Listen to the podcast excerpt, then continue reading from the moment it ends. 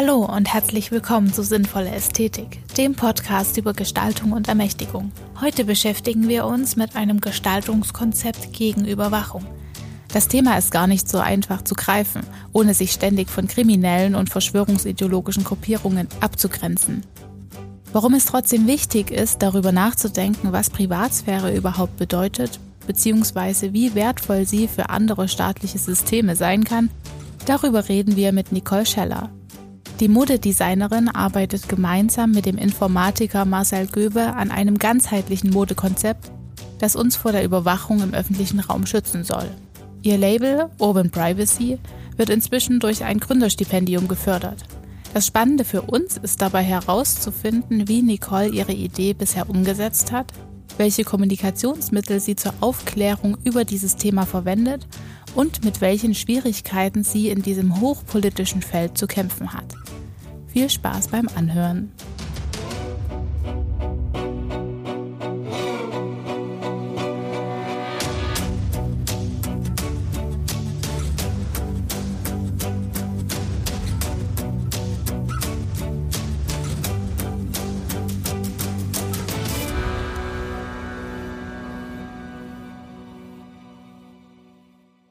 Nicole Scheller studierte Modedesign an der Hochschule für angewandte Kunst Schneeberg und an der Swedish School of Textiles. Sie schloss 2017 ihr Studium als Modedesignerin ab und lebt und arbeitet heute in Leipzig. Wir freuen uns, dass du heute bei uns bist, Nicole, und sind gespannt, mit dir über dich und deine Arbeit zu sprechen. Herzlich willkommen. Ja, hallo. Ich freue mich auch hier zu sein und bin auch gespannt, welche Perspektiven wir hier noch aufzeigen können und genau. Und ich würde einfach gleich mal ins Gespräch äh, starten mit einem Zitat, das ich aus dem Vorgespräch schon entnommen habe. Du hattest im Vorgespräch George Orwell und 1984 erwähnt und mir ist einfach dieses Zitat irgendwie im Kopf geblieben, beziehungsweise mir ist das aufgefallen bei meiner Lektüre. Auf jedem Treppenabsatz starrte ihn gegenüber dem Liftschacht das Plakat mit dem riesigen Gesicht an. Es gehörte zu den Bildnissen, die so gemalt sind, dass einen die Augen überall hin verfolgen. Der große Bruder sieht dich an, lautet die Schlagzeile darunter. Der Spruch ist vielleicht dem einen oder anderen auf Englisch ein bisschen bekannter. Big Brother is watching you. Mich würde jetzt erstmal interessieren, Nicole, was George Orwells 1984 eigentlich mit deinem Projekt zu tun hat, mit Urban Privacy. Ja, mit Urban Privacy. Also Big Brother is watching you. Ähm, man kennt es jetzt nicht aus der Reality so, obwohl es ist auch ähnlich. Also Kameras hängen überall und äh, beobachten einen auf Schritt und Tritt. Und das ist ja auch das äh, oder die Orwellsche Dystopie, äh, die heute auch auf jeden Fall Einzug gehalten hat in unser äh, unsere Gegenwart. Und genau, darum geht's eigentlich. Also äh, wie viel Technik äh, gibt es da draußen, ähm, wofür wird sie verwendet und ähm, ja, wie schränkt sie uns eigentlich auch ein im, im Menschsein? Also es geht halt viel um Beobachtung von Technologien und ähm, inwieweit wir auch eine Kontrolle darüber haben. Darum geht es eigentlich bei Urban Privacy. Jetzt denkt man ja bei diesen Kontrollsachen eher erstmal, also wenn man so an das tagesaktuelle Geschehen denkt, an Social Media. Mhm. Weniger an beispielsweise so etwas wie Überwachung im öffentlichen Raum, Kameras im öffentlichen Raum. Die fallen uns ja schon gar nicht mehr auf. Wie hast du dir denn bei Urban Privacy das vorgestellt, auf diese Gefahr einzugehen? Also auf gerade auf diese Kameras, die man gar nicht sieht? Genau, also es geht natürlich auch viel bei dem Thema um, um äh, Bewusstsein, also Bewusstsein schaffen, also Aufklärung natürlich. Mhm. Ähm, genau wie du schon sagst, also man bekommt es halt nicht mehr wirklich mit. Also die meisten Überwachungssysteme, die uns sozusagen aufzeichnen, äh, befinden sich auch eher ähm, in Gebieten, die ähm, privatisiert wird. Also es wird halt immer mehr vom öffentlichen Raum privatisiert und um dieses private Eigentum zu schützen, werden halt vermehrt ähm, Kameras aufgestellt und die wiederum beschneiden unser Recht sozusagen auf Privatsphäre im öffentlichen Raum, also auf Anonymität, dass man sich frei bewegen kann und alles. Und genau, ich habe eine Kollektion geschaffen ähm, mit der man sozusagen dem entgegenwirken kann als Träger. Also es ist eine Kollektion, die sehr ausladend von der Silhouette wirkt. Es ist eine sehr große Form und äh, die sind so dafür gedacht, dass man sich sozusagen, ähm, dass man seine biometrischen Daten, das heißt ähm, die Körperform, also ist man männlich, ist man weiblich, ähm, Gewicht, ähm, genau, wie schon gesagt, die Größe sozusagen hinter dieser Kleidung verstecken kann. Ähm, klingt jetzt erstmal nicht so positiv eigentlich, verstecken, ähm, sieht aber gut aus. es ist auf jeden Fall tragbar. Es ist jetzt nichts irgendwie stark äh, einschränkendes. Ähm, das ist es nicht. Das war auch der große, das große Credo, also schützen ohne verhüllen. Das ist unser Credo sozusagen. Und darüber hinaus haben wir auch viel ähm, Technik quasi mit eingearbeitet. Also es gibt zum Beispiel einen LED-Mantel, kann man sich so vorstellen. Ähm, viele sagen, das sieht auch aus wie so ein Raumanzug. Ähm, und in der großen Kapuze sind LEDs eingearbeitet. Und ähm, diese LEDs ermöglichen, ermöglichen den Träger diese Kameras, die zuvor erwähnten Kameras im öffentlichen Raum sozusagen oder die Videoaufnahmen der Kameras zu überblenden, ohne dass es für dem Gegenüber irgendwie ersichtlich ist. Also wenn diese eingeschalten sind, erkennt man auf diesen äh, Überwachungsaufnahmen ein, wie so ein Lichtball, könnte man sagen, wie so ein Heiligenschein vielleicht. Also das Licht, also das Gesicht wird komplett ähm, überblendet aber man sieht es nicht von außen. Also wenn dir jemand entgegenkommt, dann äh, sieht er das Licht nicht. Das war halt auch eine, ja, die Voraussetzung dafür. Und äh, genau, dann ähm, gibt es noch ein Schwarz-Weiß-Muster oder ein Prototypen davon, ähm, von diesem Muster, ähm, mit dem es möglich ist, die automatische Gesichtserkennung, die auch immer mehr Einzug hält, also nicht nur ähm, im Bereich äh, Überwachung, sondern auch viel ähm, von, sag mal mal, auch Suchergebnisse. Das sind ja auch alles Algorithmen, die sozusagen unsere Vorlieben analysieren und ähm, dann quasi ähm, Ergebnisse dementsprechend quasi ausspucken anhand unserer Präferenzen. So. Und so ähnlich ist es natürlich auch mit äh, den automatischen Gesichtserkennungsalgorithmen im öffentlichen Raum. Die scannen natürlich die ganzen Leute und versuchen diese sozusagen in bestimmte Schubladen zu schieben. So. Und das ist ja höchst problematisch, Menschen anhand äh, ihrer biometrischen Daten sozusagen in äh, Schubladen zu schieben. So. Und ähm, das sehe ich halt sehr kritisch und habe, wie gesagt, ein Schwarz-Mais-Muster mit entwickelt, mit dem es möglich ist, diese Algorithmen zu verwirren, indem der Algorithmus, wenn er über dieses Schwarz-Weiß-Muster scannt, ähm, nicht nur dein eigenes Gesicht erkennt, sondern auch eine Vielzahl nicht vorhandener Gesichter. Also das sind keine Gesichter, aber der, der Algorithmus erkennt das Schwarz-Weiß-Muster als Gesichter an.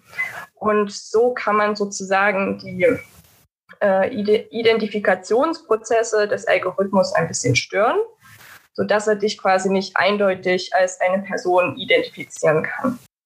Genau, das ist erstmal so grob zusammengefasst, was das eigentlich ist. Also nochmal für mein Verständnis, diese Gesichtsscanner, die wirken sich nicht nur auf das Gesicht aus, sondern du hattest ja auch den verhüllenden Charakter deiner, deiner Kollektion erwähnt. Ähm, das heißt, eine, eine solche Software, eine solche Gesichtserkennungssoftware scannt auch Körperformen. Das heißt, sie kann anscheinend auch den Menschen als Individuum anhand seiner Form erkennen, also beispielsweise nach Geschlecht sortieren oder so weiter. Das ist richtig, genau. Also ein Algorithmus scannt im ersten äh, Lauf sozusagen, handelt es sich hierbei überhaupt um einen Menschen? Also es sind ja auch viele ähm, andere Objekte unterwegs, sei es äh, Hunde, Bäume, also alles, was so im Raum da ist, Autos. Und das muss ja der Algorithmus ja erstmal verstehen und äh, aussortieren können.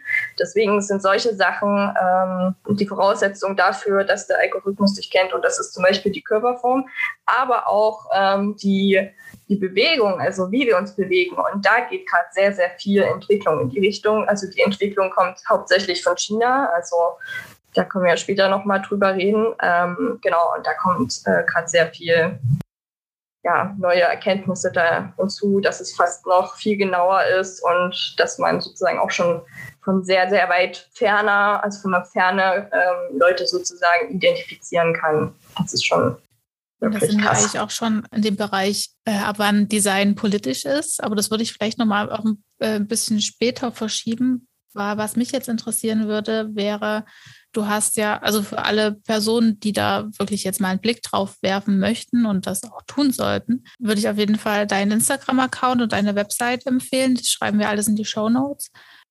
Aber was mir zum Beispiel bei deinem Instagram-Account auffällt, ist ja, dass du jetzt nicht nur sagst, ey, ich habe eine Kollektion gemacht, könnt euch die ansehen, sondern du informierst ja auch in deinen Stories darüber, was da gerade so abgeht, Zwecksüberwachung und so weiter, ähm, wie man sich auch so davor schützen kann. Also es geht ja nicht nur um Kleidung per se, sondern überhaupt ist ja so ein ganzheitliches Konzept.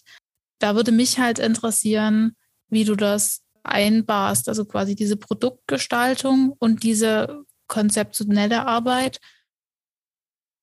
Ja, also mich freut es auf jeden Fall, dass das erstmal so angekommen ist. also es war mir halt schon wichtig, also freue ich mich, yeah, ähm, dass das auch gesehen wird. Ähm, man äh, kriegt ja da irgendwie, man, man macht das irgendwie, aber weiß dann manchmal nicht so richtig, ähm, ja, kommt, kommt, das ab. überhaupt an oder nicht.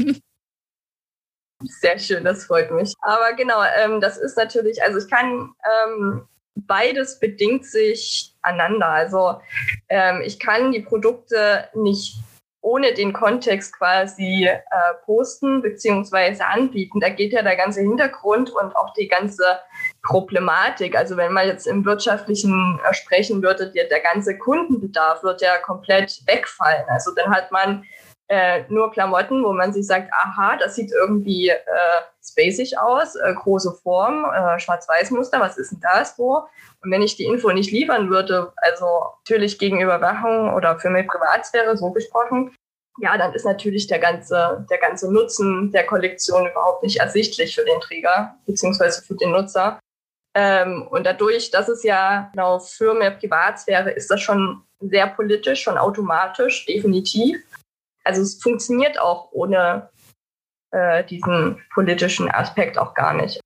Und es geht natürlich halt viel um die Aufklärung. Also wenn draußen natürlich die Leute dem Thema, wenn den Leuten das Thema gar nicht so bewusst ist, so, also wie soll ich denn auch einen Bedarf schaffen? Also, wenn es allen egal ist, dann macht natürlich auch keiner was. So. Also, ähm, daher war das für mich schon immer ein großer Aspekt, halt die Leute halt auch einfach aufzuklären. So, weil ich auch damals, als ich da rausgekommen bin mit der Kollektion aus dem Studium, da wurde, glaube ich, auch gerade ähm, die Vorratsdatenspeicherung äh, eingeführt. Aber so generell hatte ich nicht den Eindruck, dass sich da viele Leute für das Thema Privatsphäre interessiert haben. Und 2013 oder 2014 war ja auch der NSA-Skandal. Und trotzdem ist gar nicht so ein großer Aufschrei äh, passiert. Genau, und ich war auch auf Messen gewesen und ähm, habe die Kollektion ausgestellt. Und da kamen auch Leute zu mir und meinten so, hä, warum machen Sie was gegen Überwachung? So, warum machen Sie nicht Kleider, wo man nicht besser davon erkannt? Und ich so, what the fuck? So, okay, krass. Also da war die, die Haltung noch eine ganz andere und das ändert sich gerade. Also gibt es jetzt viel, auch ich habe es auch auf Netflix gesehen, viele Serien, ähm, auf Arte gibt es jetzt auch sehr viele ähm, Dokus oder allgemein sehr viele Dokus ähm, über das Thema auch Social Media. Wie funktioniert das? Wie sind die Mechanismen?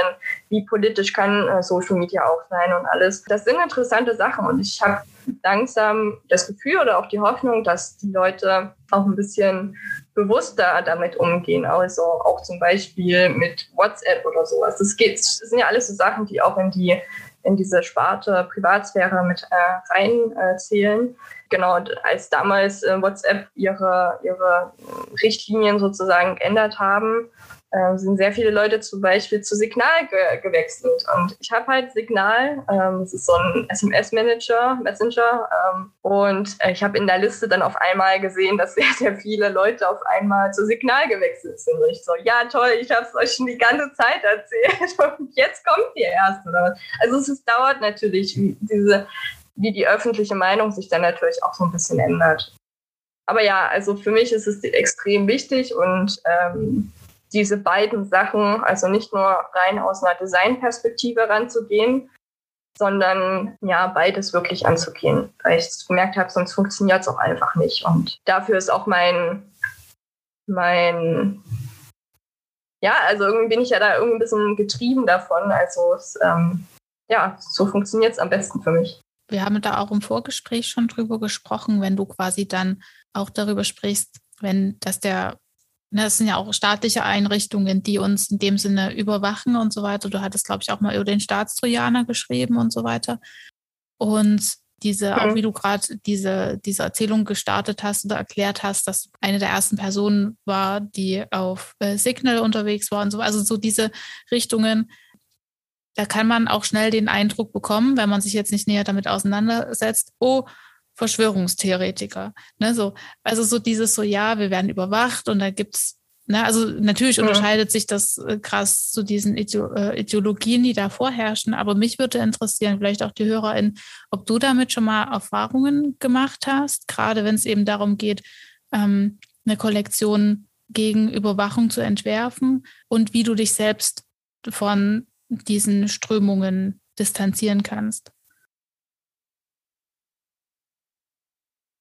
Ja, das ist ein guter Punkt. Also es ist e-, ein extrem schmaler Grad, definitiv. Ich habe bisher aber auch nie, oder ich bin nie mit der ganzen Kollektion in die Extreme gegangen. Also dadurch, dass ich halt immer diesen aufklärerischen Aspekt, dass der mir halt sehr wichtig war, und ich versucht habe ja eigentlich bloß die Sachen, die ich dann halt auch selber recherchiert habe und bla bla bla, ähm, selber nochmal zu veröffentlichen und äh, mehr Leute damit zu erreichen ist da ein ganz anderer Auftrag, als wenn ich sage, hier, schmeißt eure Smartphones weg oder ja, alles ist äh, Überwachung äh, ähm, und Angst quasi äh, äh, vorherrschen würde. Aber wenn ich mehr Angst schüren würde, das mache ich aber nicht. Ich sage ja auch, ihr könnt natürlich alle machen, was ihr wollt. So, ich versuche euch nur ähm, diesen Aspekt oder dieses Bewusstsein zu schaffen, und natürlich kann jeder selber entscheiden, wie er mit solchen Sachen umgeht oder beispielsweise auch Smartphone, ne, welche Apps er sich runterlädt, wie oft äh, er das nutzt und bla bla bla. Also ich will sagen, ähm, wir können die Technik heutzutage auch nicht komplett aus unserem Leben rausnehmen. Sollen wir auch gar nicht.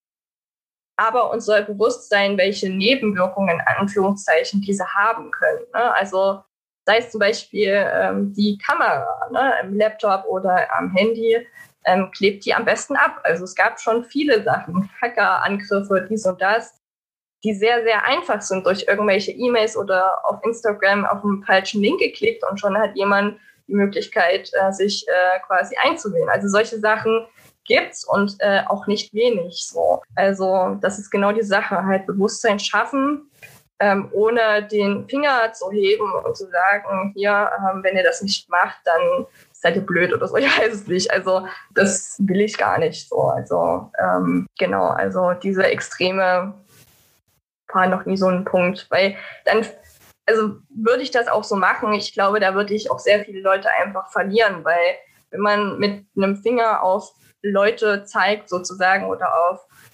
bestimmte ja, Verhaltensweisen oder wie auch immer, dann keiner fühlt sich da wohl. Also dann würde mir, glaube ich, keiner zuhören. So und deswegen versuche ich halt auch einen offenen Diskurs zu führen und ähm, natürlich auch die ganze Sache zu entkriminalisieren, weil darum geht's ja eigentlich auch. Also man muss ja viel um die, also das Thema Privatsphäre ähm, oder wenn man für Privatsphäre einsteht, dann ähm, geht ja immer so ein bisschen auch auf Kosten von Sicherheit. Also man muss eigentlich, ähm, so mein Gefühl ist es halt immer gewesen, man muss für die Privatsphäre plädieren, obwohl es eigentlich die Basis für ein demokratisches System ist. So, also das ist eigentlich das, was uns allen zusteht, wofür man aber eigentlich gerade mehr argumentieren muss. Das ist ja eigentlich so dieses Paradoxon. So. Also man muss dafür argumentieren, äh, dass man die Privatsphäre hat. Und wenn es mehr Sicherheit gibt, dann ist es auf Kosten der Privatsphäre. Und das gilt es halt irgendwie auszugleichen und äh, zu schauen, wie viel wollen wir von was quasi aufgeben. So, und ähm, genau darum geht es eigentlich. Das heißt insofern, ähm, was du sagst, ist, dass die Privatsphäre eigentlich im heutigen Diskurs ähm, nicht mehr nur als Recht angesehen wird, als Grundrecht vielleicht auch, sondern dieses Grundrecht wird zur Diskussion gestellt und in Frage gestellt auch.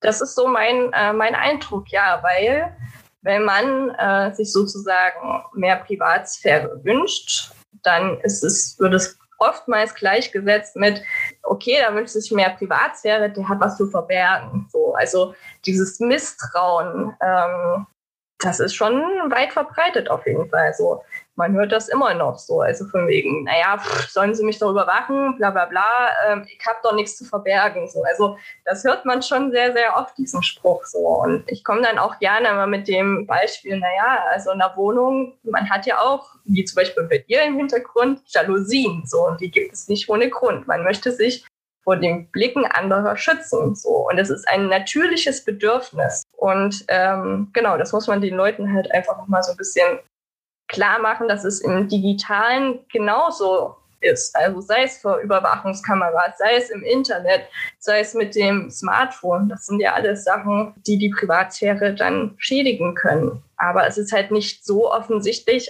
als wenn jemand vor deinem Fenster steht und äh, quasi reinschaut. So, diese Mechanismen sind, äh, die sieht man halt nicht. Außer wenn man genau hinguckt, genau. Ich würde mich an dieser Stelle jetzt mal ein bisschen weiter aufs Eis hinauswagen und sagen, dass wahrscheinlich in dem Studium und deiner Ausbildung eine so hohe digitale Kompetenz, wie du sie jetzt gerade beschrieben hast, von deiner Seite aus wahrscheinlich nicht vermittelt wird, oder?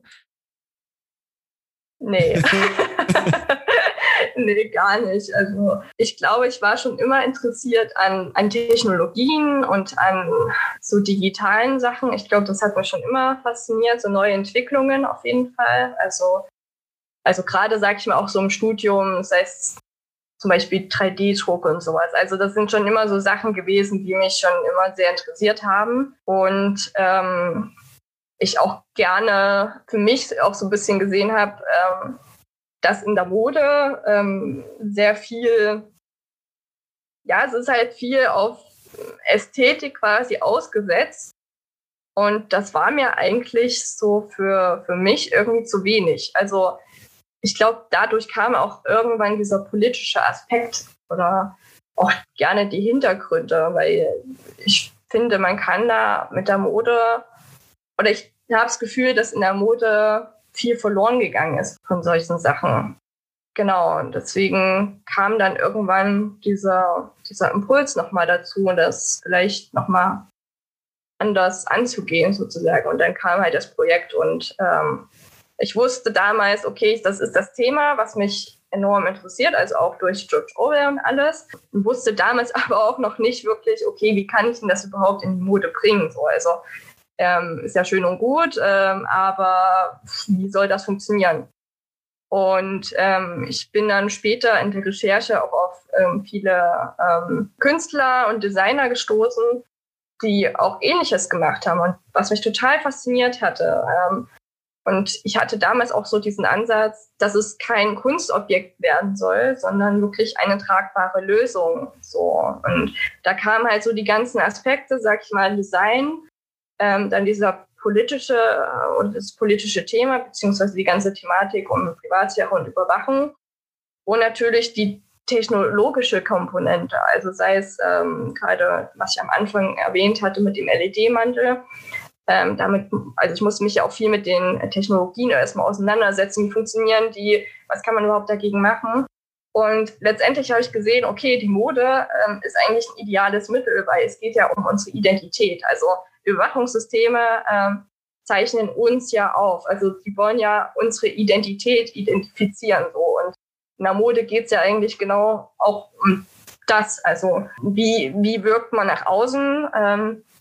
Und wie kann man sich natürlich auch repräsentieren, bla bla bla. Das sind so alte Mechanismen, wie man in Mode quasi oder mit Hilfe von Mode ja darauf reagieren kann. Und dann dachte ich, okay, perfekt, dann bringe ich das Ganze doch in die Mode. Dann hat sich das irgendwie alles so ein bisschen geschlossen. So. Mein Gedanke ist jetzt auch, auch wo ich dann drüber nachgedacht habe, wie krass politisch deine Kollektion eigentlich ist und das Auftreten dazu und dieses auch in Frage stellen.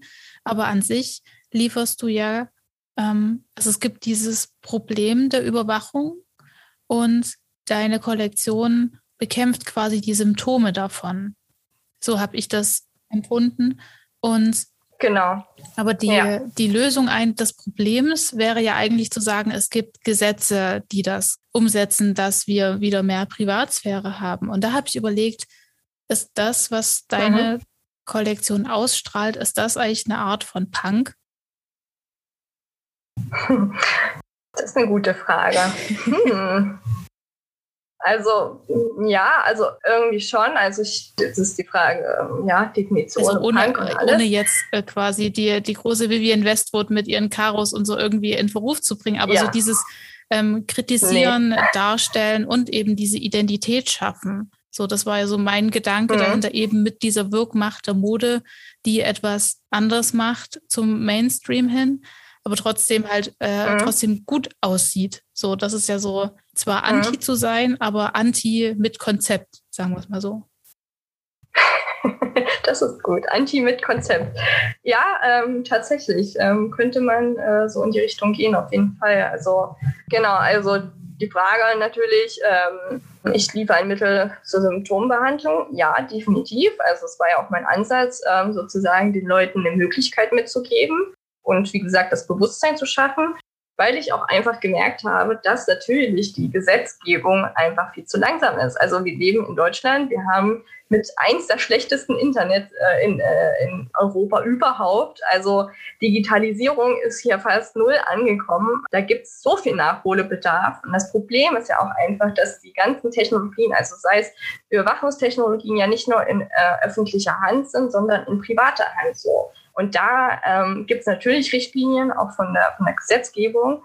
Aber die Entwicklung von solchen Technologien ist so schnelllebig, dass wir auch, sag ich mal, mit unserer Ethik beziehungsweise mit der Gesetzgebung einfach gar nicht mehr hinterherkommen. Also ich glaube, bis sich da komplett was ändert, ähm, da, da haben wir schon ja alle irgendwelche Überwachungstechnologien zu Hause hängen.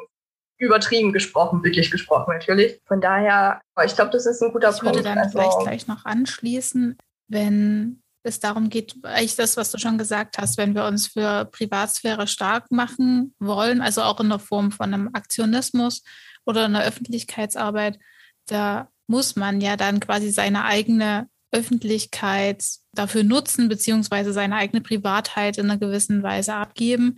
Und wenn ich dann eben an deinen Instagram-Auftritt denke oder du warst auch schon beim MDR, hast du drüber gesprochen und so weiter. Ähm, wie geht's dir da persönlich mit für Privatheit einzutreten, aber selbst ein Gesicht zeigen zu müssen?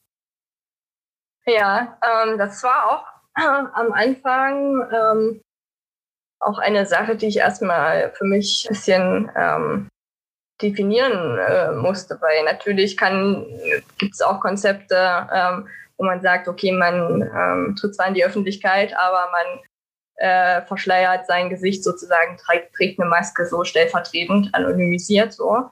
Aber ich glaube, ähm, dass es da auch wiederum nicht so gut funktioniert, weil man jetzt zu der Thematik sozusagen oder auch zu der Kollektion natürlich mein Gesicht hat und ich stehe auch dafür ein und rede auch nur ähm, über das Thema. Also man findet da keine privaten Sachen von mir oder so. Also das trenne ich schon stark. Das ist mir auch extrem wichtig. Ähm, von daher ist es für mich mittlerweile auch okay. Also mir macht das auch Spaß, auf jeden Fall über das Thema zu sprechen und alles sozusagen auch offen mit meinem Gesicht dafür einzustehen. Auf jeden Fall.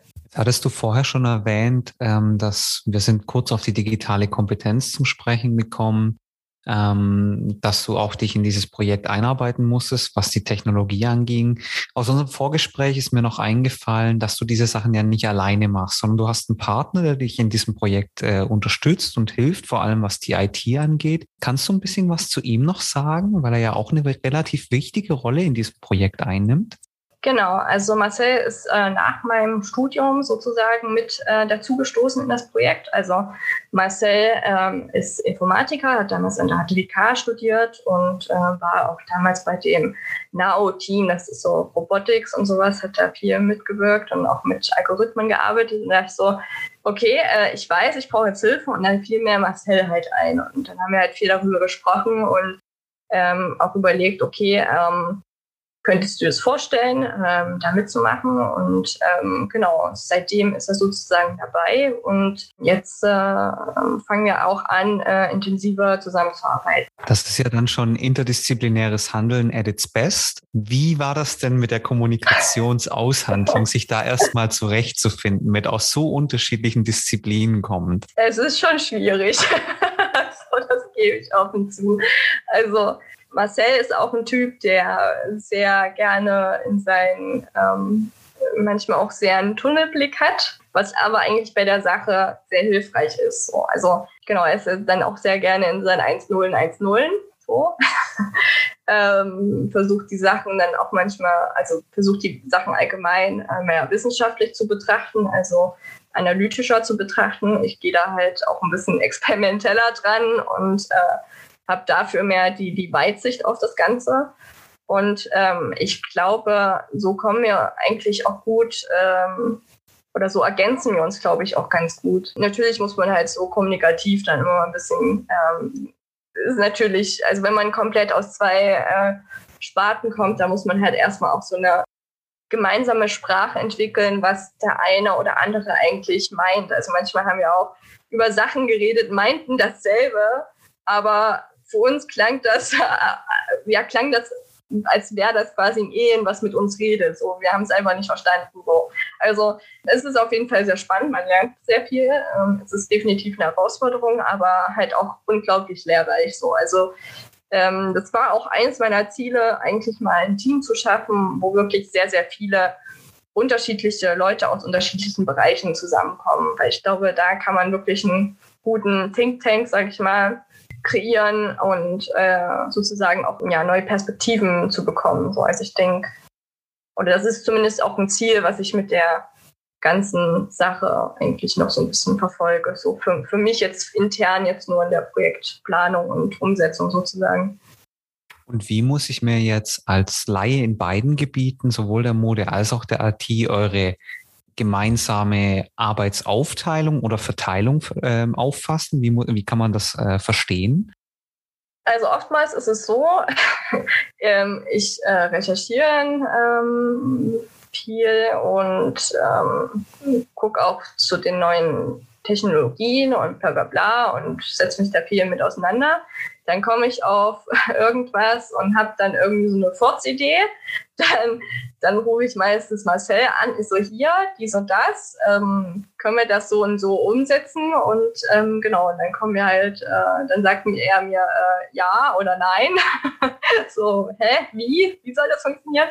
Ähm, genau, so funktioniert es halt meistens. Also ich bin halt so der Ideengeber ähm, und bin halt viel für die Projektplanung halt äh, verantwortlich, für den ganzen äh, organisatorischen Kram auf jeden Fall, für auch später Produktionsplanung, Design natürlich, Außenwirkung, das ist so mein Part. Und Marcel hat dann halt eher den, den, den Softwarebereich, was auch ein ziemlich großer Bereich ist, definitiv. Das ist halt so seine Schnittstelle dann eigentlich. Also, wo wir dann auch gemeinsam, wenn es dann quasi Hardware und Software dann zusammenkommen, ja, wo wir uns dann sozusagen koppeln. Ich finde es halt total spannend, dass Label, was du jetzt quasi aufgebaut hast, ist ja nicht nur ein Symbol dafür, so von wegen, eh, Leute, achtet auf eure Privatsphäre, so wie man, wie man es, glaube ich, oft aus der Kunst halt kennt, so das steht jetzt dafür und soll uns daran erinnern und so weiter, sondern es ist mhm. ja Mode, die aktiv etwas tut und die also nicht nur so, so tut, als würde sie etwas machen oder eben symbolisch für etwas stehen, sondern sie, sie funktioniert äh, über den, ich sage jetzt mal, über den tragenden Charakter hinaus. Und mich würde noch interessieren, ähm, wie das alles so von, vonstatten geht, also im Sinne von Herstellungsprozess, äh, Entwurf, wo, also wenn du uns das erzählen willst, ne, von wegen Privatheit und so weiter, ja, also wo stellst du das her, wie wird das hergestellt? Genau, also aktuell sind das ja auch alles noch Prototypen auf jeden Fall. Also die haben ja alle noch ihre, ähm, also sie funktionieren auf jeden Fall schon, auch der LED manche funktionieren zuverlässig. Problem haben wir eher mehr bei dem Schwarz-Weiß-Muster, einfach weil äh, es unterschiedliche ähm, Algorithmen gibt, also Gesichtserkennungsalgorithmen und da ist es halt sehr schwierig, ähm, ein Muster sozusagen zu entwickeln, was stellvertretend für alle funktioniert. Das ist unsere Hauptaufgabe gerade. Ähm, wir werden uns nächstes Jahr intensiv damit auseinandersetzen, auf jeden Fall. Und ähm, genau, wie funktioniert das? Wie, wie fangen wir an? Also wir schauen natürlich, ähm, was gibt's äh, da draußen, was beobachtet uns äh, und schauen uns an, wie funktioniert das? So, so geht das eigentlich los. Also ich sitze jetzt nicht äh, äh, am Schreibtisch und äh, zeichne verrückte Silhouetten oder so, wie man es vielleicht im klassischen Sinne, sag ich mal, im Design vielleicht vorfindet, sondern es geht sehr, sehr konzeptuell ähm, oder ich gehe die Sachen sehr konzeptuell an. Ja, also man hat dann erstmal die Recherche, dann geht es halt ins Technologische. Ne? Also was braucht man dafür? So, wie können wir einen Versuchsaufbau starten? Funktioniert das überhaupt? Und dann die Frage, können wir das dann natürlich in die Mode bringen? Da geht es ja auch in die Richtung Fashion Tech oder Wearables, also Technologie in der Kleidung. Das ist noch ein relativ äh, junger Zweig. Ähm, in dem wir quasi jetzt auch äh, einsteigen möchten. Und genau, da haben wir auch ein paar Kontakte, die uns da noch unterstützen können. Aber es ist halt auf jeden Fall ähm, eine spannende Sache, weil für uns natürlich auch nicht alles klar ist. Also sei es jetzt äh, natürlich Produktion, also nächstes Jahr soll es auch eine Produktion geben oder gestartet werden, wenn wir da mit der Prototypentwicklung sozusagen äh, abgeschlossen haben. Genau, also wir werden wahrscheinlich noch auf viele Überraschungen stoßen. Man stellt sich ja schon so Sachen vor, wie es funktionieren könnte und das Ideal. Und ich glaube, wir werden noch über sehr, sehr, sehr viele Fallstricke äh, stolpern. Also wird spannend. Also ein so ein Versuchsaufbau nur als Beispiel hattest du uns ja mal im Vorgespräch erwähnt. Der hatte tatsächlich auch eine Überwachungskamera mal angeschlossen, ne, um das auszuprobieren, wie das funktioniert. Ne? Genau, die steht bei uns hier auch im Atelier. Also. Also das ist wirklich ganz praktische Arbeit an den Überwachungsinstrumenten auch, die man so sozusagen im Alltag vorfindet. Richtig, genau.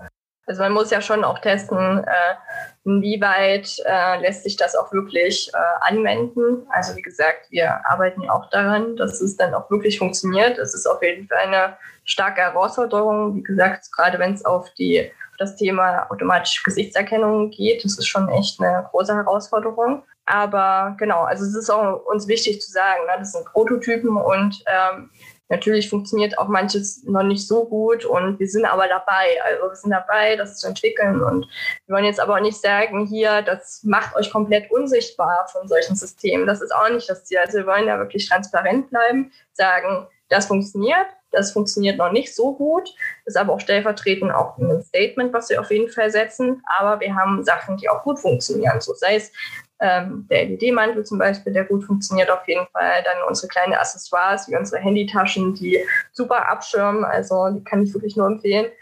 Genau, also da spielt die Transparenz auf jeden Fall auch eine große Rolle. Wenn man ja. jetzt davon absieht, quasi, dass das eine Kollektion oder ein Gedanke, ein Konzept ist, was aktivistisch funktioniert, musst du ja trotzdem von irgendwas leben. So, und musst ja irgendwie auch deine Kollektion als Produkt darstellen, angeben und so weiter. Da fände ich es spannend, nochmal drüber zu sprechen, wie denn dieser Spagat funktioniert. Zum einen eben, dass man einen Gewinn daraus äh, produzieren muss, was ja auch wieder, gerade wenn es dann da ähm, darum geht, dass das ja auch Kleidung ist, die vermutlich hier gefertigt wird oder von dir jetzt per Hand gefertigt wird, wird es ja auch einen bestimmten Preis haben, ähm, den sich nur bestimmte Schichten leisten können. Das, das wäre das eine. Und auf der anderen Seite natürlich auch die äh, Unterstützung durch staatliche Seite, also wenn es um Finanzierungsmöglichkeiten geht. Ne, oder ähm, du warst ja auch beim äh, Sächsischen Staatspreis für Design mit dabei. Das sind ja, diese Institutionen sind ja eigentlich wiederum einem, einer Institution unterstellt, die ja maßgeblich Programme entwickelt, um uns zu überwachen, gegen die deine Kleidung wiederum schützen soll.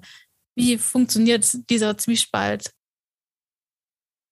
Ja, also gerade das letzte ist halt sehr spannend auf jeden Fall. Ähm, ich hatte ja von Anfang an immer mit der Kriminalisierungskeule zu kämpfen. Ich mache Kleidung für Kriminelle, da musste ich mich halt schon stark immer rauskämpfen und sagen, nein. Also A, wie du auch schon erwähnt hattest, die Preisklasse, natürlich, weil ich es gerade auch selber fertige zu dem jetzigen äh, Stand ähm, der Technik sozusagen. Also es sind ja halt alles noch Prototypen, die stecken halt noch in der Entwicklung, deswegen können wir halt aktiv noch nicht viel von den Sachen verkaufen. Deswegen sind zum Beispiel kleinere Sachen, wie zum Beispiel die, die Smartphone-Tasche und sowas, also die komplett abschirmt, entstanden, um den Leuten sozusagen auch nochmal ein kleines Accessoire an die Hand zu geben, was gut funktioniert was auch stellvertretend für den anderen Bereich, also das digitale Bereich, ne, Smartphone wird ähm, Tracking-Systeme und bla bla bla ähm, oder Themen, die in das Gebiet in Privatsphäre mit zu tun haben. Und ja, genau, also das letzte ist halt wirklich sehr spannend. Wie schon gesagt, also man muss ja immer so ein bisschen dafür plädieren, äh, wenn man was für Privatsphäre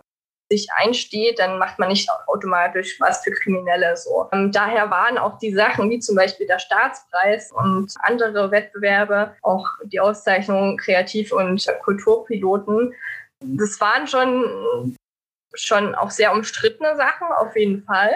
Ähm, da gab es auch in der, also es gab es auch Diskussionen auf jeden Fall. Aber das zeigt halt einfach, oder setzt auch so ein bisschen so ein Zeichen dafür, dass es nichts mit Kriminalisierung zu tun hat, sondern einfach was stark Demokratisches eigentlich. Und ich glaube, daher waren die Sachen auch von der staatlichen Seite extrem wichtig, weil ich glaube, sonst, wie du schon am Anfang äh, erwähnt hattest, auch stark äh, in diese, sag ich mal, Verschwörungsrichtung reingleiten könnte. So, also diese Siegel, so würde ich es mal sagen, geben mir auf jeden Fall mehr Vertrauen, für, also dass die Leute sozusagen auch mehr Vertrauen in das Projekt haben und das halt nicht als äh, Online-Shop für, für den nächsten Bankraub sehen, so, weil es auch überhaupt keinen Sinn macht. Also jeder würde sich eine Sturmmaske überziehen oder ein Pullover, da gibt es zigtausend einfache Sachen, als sich da so ein Produkt von mir zu holen. Also das ist einfach nicht die Zielgruppe, um das hier nochmal zu platzieren.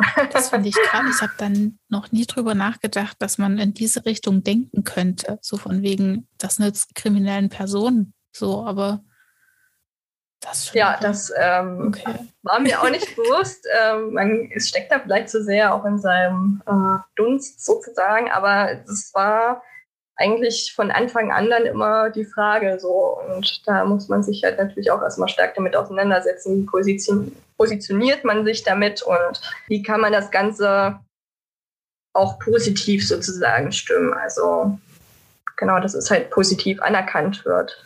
Jetzt ist aber ja deine Mode etwas, die, wenn sie dann, wenn wir das mal weiter äh, äh denken, wenn sie dann auf einen Markt kommt, wenn sie also verkauft wird, hoffentlich viele Leute erreicht, und das Prinzip von Mode ist ja auch eine gewisse Individualität, die sich dadurch ausdrücken soll. Und dieser Individualität wird ja sozusagen entgegengewirkt, indem das Individuum eben nicht mehr als ein solches erkennbar ist innerhalb der Kamera.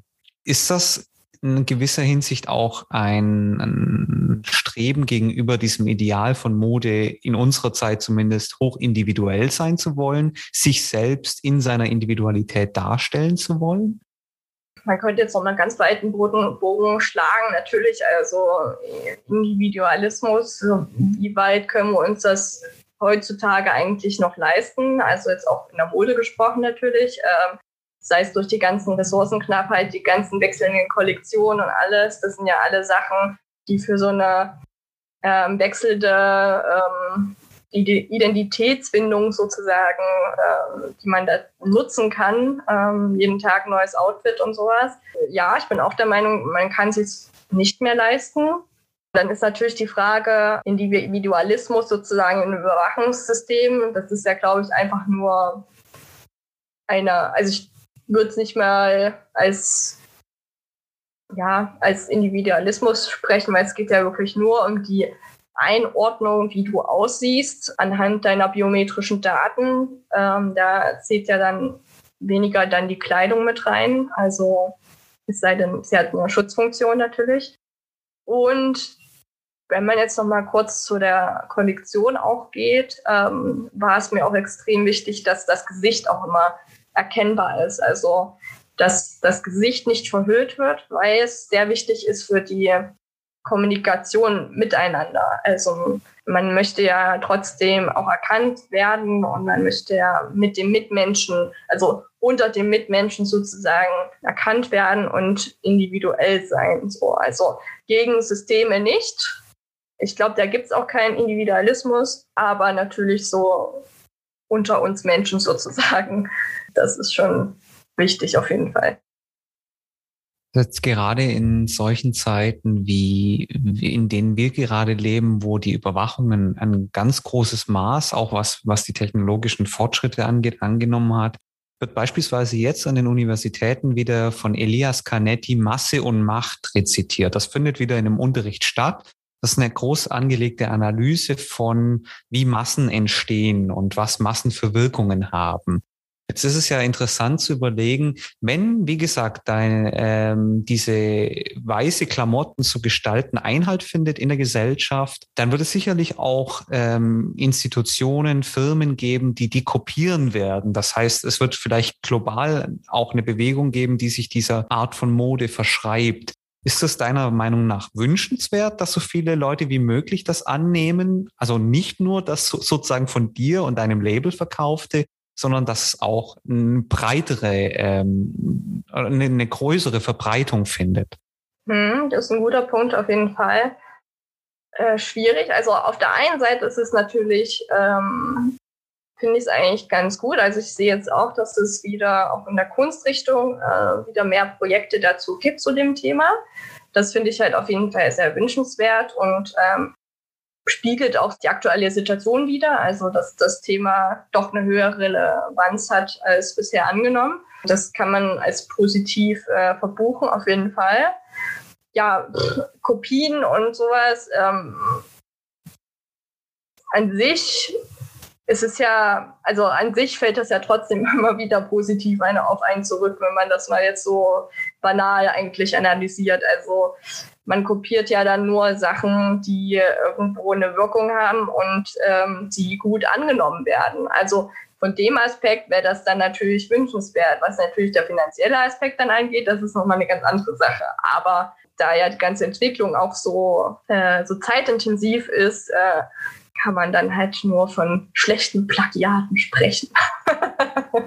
Also in dem Kontext natürlich dann auch, ist es natürlich dann auch ein sehr großes Kompliment, wie du schon selber erwähnt hattest, wenn es denn kopiert wird. Ne? Also das ist natürlich, sobald es dann diese Verbreitung findet und jemand das in, in versucht, ähnlicherweise nachzumachen, um eben, also mit dem Ziel, Technik auszudricksen, dann ist es ja tatsächlich, wie du schon gesagt hast, eher wünschenswert. Ne? Mal abgesehen davon, dass die Technik sich ja auch weiterentwickelt und man eigentlich ständig am Ball bleiben muss, um neue Lösungen zu finden. Also auch ein kontinuierlicher Prozess darstellt. Ne? Also ich finde das ein sehr spannendes Projekt. Ich hätte, mich hätte jetzt da auf jeden Fall auch noch interessiert, ob es nicht auch oder ob du, ob dir schon mal Möglichkeiten in den Sinn gekommen sind, wie Kleidung denn auch von ihrer Materialität her so verändert werden kann, dass sie naja, dass sie sich halt auch einfach verändert, dass das, was du jetzt beispielsweise anhast, ähm, einen gelben Pulli mit einer Überschrift, ich hoffe, es ist gelb durch die Videokamera, dass der sich beispielsweise auch durch biochemische Prozesse verändern kann und man so auch auf tagesaktuelle Situationen eingehen kann. Gibt es sowas schon? Wäre das ein Ziel?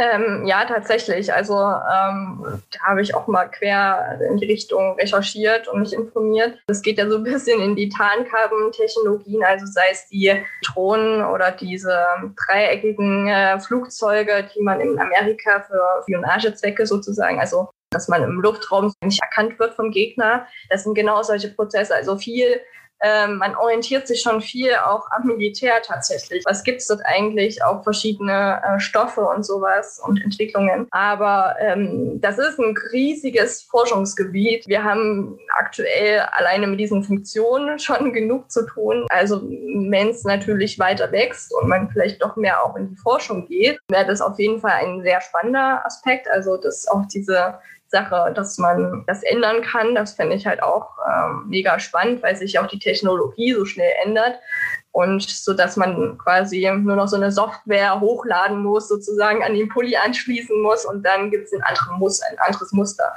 Das wäre mega cool. Also das wäre, da wäre ich auch absoluter Fan dann. Genau, wie sich das halt dadurch, dass es halt noch nichts Vergleichbares in die Richtung gibt, ist das halt, wie gesagt, ein riesiges Unterfangen. Müsste man sehen, wieso die Entwicklungen dann so sind. Aber spannendes Feld auf jeden Fall. Also da bin ich auch dabei. Oder wer dabei, sagen wir so. Unsere heutige Zeit ist jetzt eigentlich schon fast am Ende. Ähm, ich hätte noch eine letzte Bemerkung. Und zwar, Nicole, du hat, hattest auf deinem Instagram irgendwann mal vor, vor vor einem Monat oder so gepostet, dass du dich darüber freust, dass das EOGH das Privacy Shield kippt. Inwiefern hat das denn mit deinem Projekt zu tun gehabt? Kannst du uns da noch mal kurz was sagen? Und ist das vielleicht schon wegweisend in die Zukunft, wie es weitergehen könnte? Genau, gerade auch so in der äh, EU wird ja viel gerade oder gab es jetzt auch große äh, Anstrengungen sozusagen, ähm, die allgemeine Massenüberwachung auch durch biometrische Daten sozusagen zu stoppen. Und da wurde auch eine große Petition äh, gestartet. Genau, die habe ich halt verfolgt und fand es mega spannend, dass es tatsächlich ähm, auch zugunsten der Petition sozusagen entschieden wurde. Da gab es natürlich auch so eine Auflistung von den einzelnen Ländern. Ähm, wer dran, äh, wie die Abstimmungsverhältnisse waren. Also Deutschland war relativ weit hinten. Das hat mich auch nicht äh, gewundert so. Ähm, aber ich denke, es ist eine positive Entwicklung so. Also gerade auch im Hinblick, äh, was außerhalb der EU passiert, nochmal im Blick auf China, da die dortigen Verhältnisse sind. Und ich glaube, das ist halt einfach ein guter Punkt, äh, zu sagen, dass man das natürlich in der EU nicht möchte. So, also viel von diesen Technologien, gerade aus China, sollen eigentlich auch nach Europa kommen. Also gerade Frankreich ist äh, durch die ganzen Anschläge sehr interessiert an diesen Technologien. Ähm, man kann ja diesen Umstand verstehen, aber dann eine Technologie in so Massenüberwachung äh, einzusetzen, ist dann halt wiederum ein bisschen fragwürdig, dadurch, dass es halt andere Mittel gibt, um solche Geschehnisse zu, sozusagen zu verfolgen. Daher finde ich das ein gutes Signal, also sich gegen diese Massenüberwachung sozusagen auszusprechen, auch auf europäischer äh, Ebene. Also ich denke, das ist ein guter Weg. Wie das natürlich dann auch von privaten Firmen und sowas dann umgesetzt wird oder allgemein dann von den Staaten umgesetzt wird, das ist nochmal eine ganz andere Frage. Aber ich denke, das sendet erstmal ein gutes Signal. Ich denke auch, dass das vor allem auch ein gutes Signal in die Richtung schickt, dass wir als EU-Bürger auch ein Mitspracherecht haben, was das angeht und auch zeigt, dass wir tatsächlich politisch etwas auf dieser großen Ebene auch bewirken können. Definitiv. Da war ich auch echt überrascht, weil ich dachte, hm, okay, äh, interessant, wo diese Petition hinläuft und dass sie doch so eine große Aussagekraft hatte bis ins äh, bis in, zur EU-Parlament, fand ich sehr spannend und ähm, hat ein bisschen Hoffnung gegeben, auf jeden Fall. Lässt Gutes für die Zukunft hoffen. Und wir wünschen dir jetzt auch sehr, sehr viel Gutes für die Zukunft, vor allem auch in, der Entwicklung des Labels, wie es jetzt weitergeht. Und bis dahin erstmal herzlichen Dank, dass du da warst und dass du uns sowohl in deinem Projekt als auch in die Erfahrungen, die du damit gemacht hast und in die Vorarbeit, die du leisten musstest, eingeführt hast. Und danken dir für deine Zeit. Bis dahin herzlichen Dank. Tschüss, mach's gut. Vielen Dank, dass ich da sein wollte. War wirklich schön.